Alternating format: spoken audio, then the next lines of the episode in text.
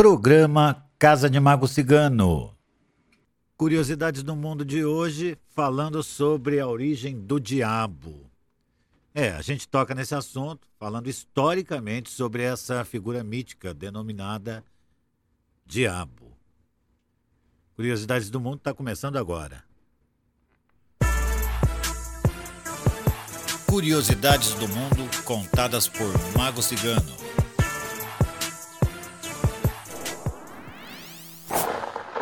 Ao falarmos sobre o século XXI, muitos logo apontam essa como a era da tecnologia, da razão e da ampla circulação de conhecimento, não é mesmo?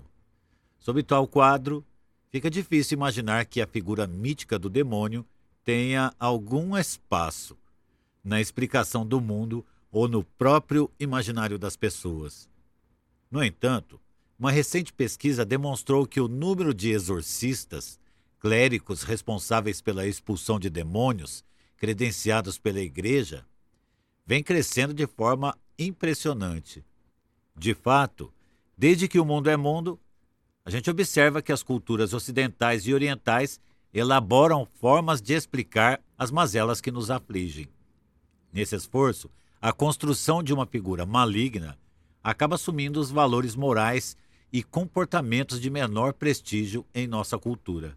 Nas religiões cristãs, judaica e islâmica, o mal encarna a figura de um indivíduo que se opõe a Deus e busca atormentar a vida de todos os seguidores de tais religiões.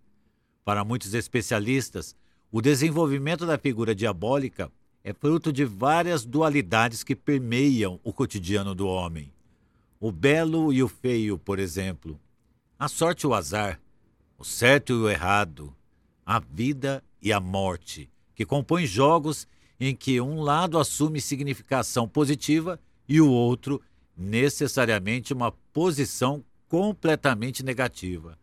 Dessa forma, não se enganem aqueles que acreditam que o universo demoníaco seja um traço singular às três religiões que a gente citou aqui: cristianismo, o islamismo e o judaísmo. Bem, no século 6 a.C., o profeta persa Zoroastro realizou a descrição de um ser chamado Arimã. Segundo as palavras, Arimã era o príncipe das trevas e tratava uma eterna luta contra Mazda, o príncipe da luz. Segundo historiadores, esse valor de religiosidade persa acabou sendo incorporado pelos hebreus durante o famoso cativeiro da Babilônia. Naquele instante, a interação com a cultura estrangeira deu origem a Satã, termo que, em sua tradução literal, significa acusador ou adversário. Em um primeiro momento, o demônio hebraico não assume a postura estritamente aterrorizante que conhecemos no cristianismo.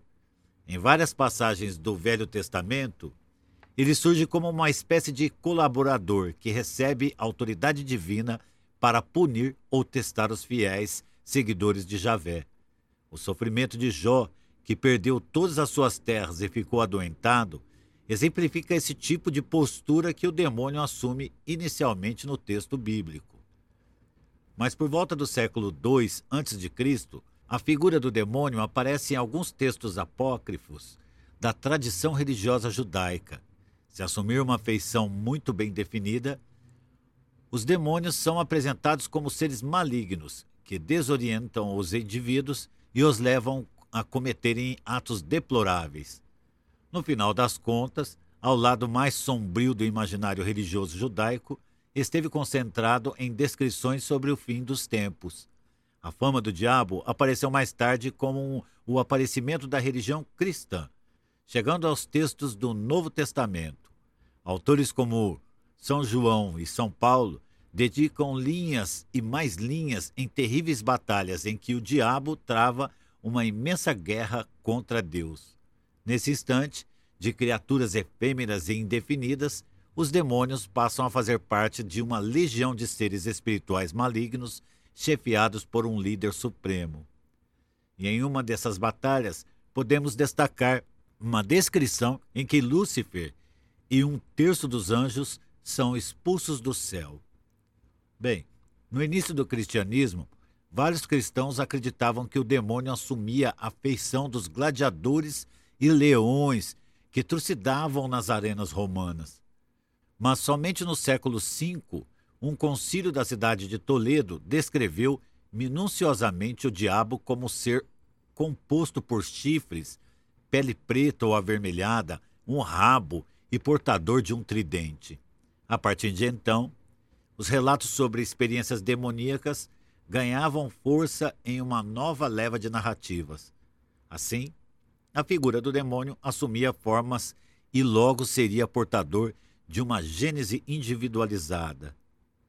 Em 1215, o Concílio de Latrão determinou que o diabo e os demônios eram criaturas criadas por Deus, que por conta de suas opções particulares preferiram se desviar da autoridade divina.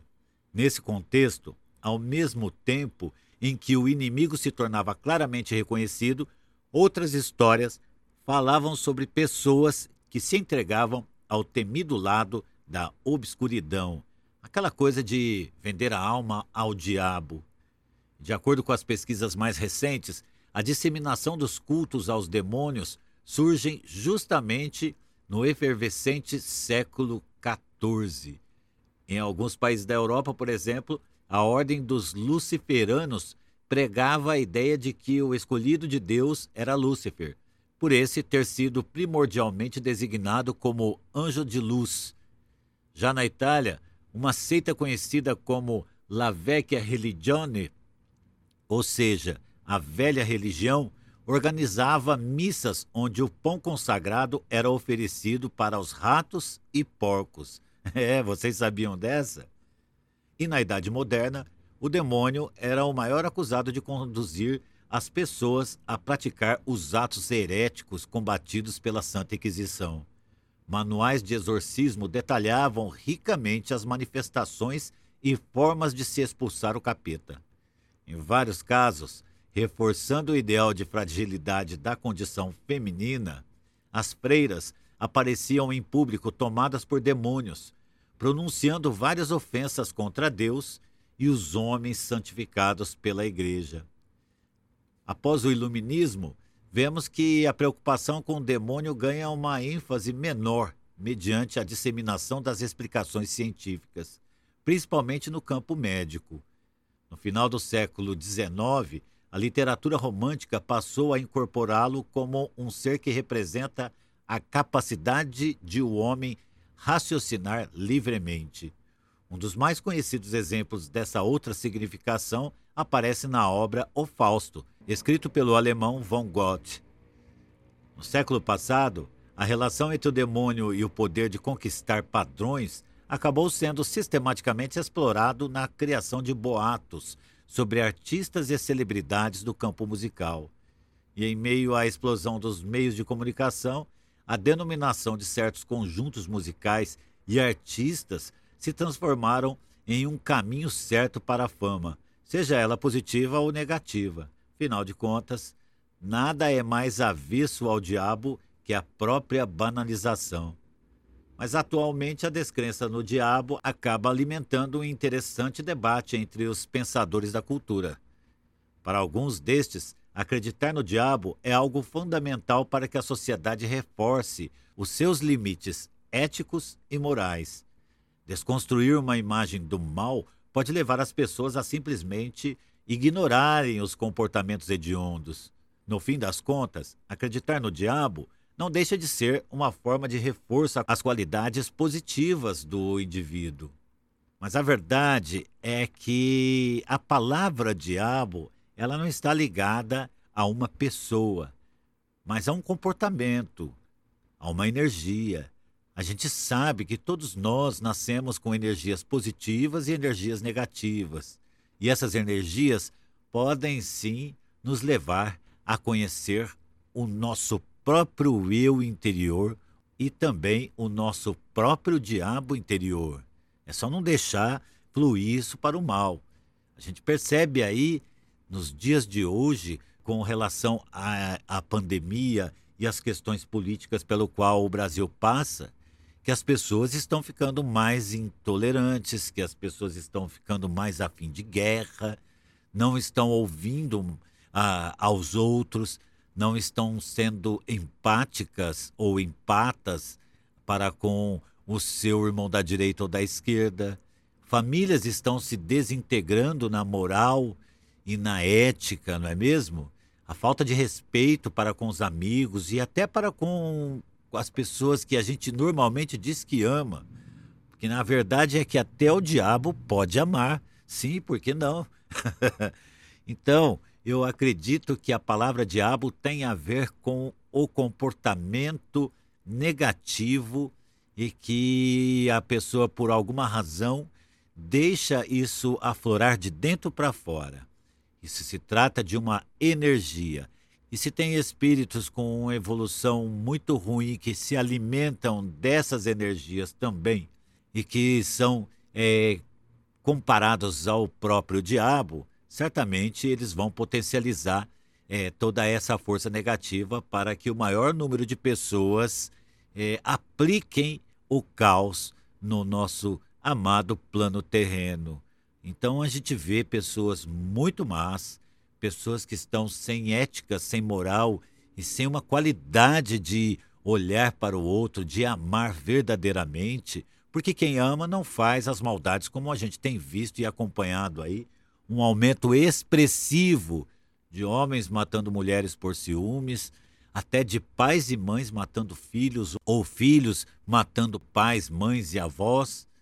E isso tudo está acontecendo nesse momento. Então é assim, o mundo espiritual está cheio de entidades negativas que trabalham como uma força profunda para potencializar o mal de quem está aí desavisado e de quem está desacostumado a olhar para o céu e acreditar que existe um, um Deus verdadeiro e real que pode ajudá-lo a vencer todas as demandas e todos os problemas de sua vida. Curiosidades do Mundo, então, falou sobre a figura mítica, veja bem, do diabo. Então, é essa que é a relação entre o bem e o mal que está dentro de você. Então, Curiosidades do Mundo está tratando hoje dessa figura mítica que é o diabo, né? E eu acredito que essa é uma crença de que nós mesmo é que atraímos o nosso diabo interior para fora do nosso eu supremo. Essa é a questão. E é claro né, que existem diversas entidades aí é, que também são negativas e que, pela lei da atração, acabam se atraindo pela, pelas coisas que nós alimentamos. A ideia é de que você não alimente o seu diabo interior para que você não tenha visitas espirituais aí e que venham a se alimentar de você e que venham a ter você como um hospedeiro. Então, cada maldade que você fizer, essa, essa entidade negativa vai estar aí é, crescendo em energia e promovendo mais ainda a sua revolta interior. Então, o caso é que temos que acreditar que existe um Deus supremo e que nos traz limites para que a gente não venha a ser obrigado a conviver com o diabo interior todos os dias da nossa vida, porque certamente ele não vai trazer felicidade alguma. E é por isso que a gente conta com entidades como caboclos, pretos velhos, herês, ciganos, boiadeiros, baianos, exus e pombagiras, esses últimos não são diabo, não são capeta, nada disso. Eles são entidades que também estão aí nos auxiliando a manter sob controle a nossa facilidade de sermos pessoas ruins. Vejam os noticiários, hein? É isso aí, pessoal. Curiosidades do Mundo, então, volta semana que vem. Fui. E você acompanhou Curiosidades do Mundo contadas por Magos Cigano. Programa Casa de Mago Cigano.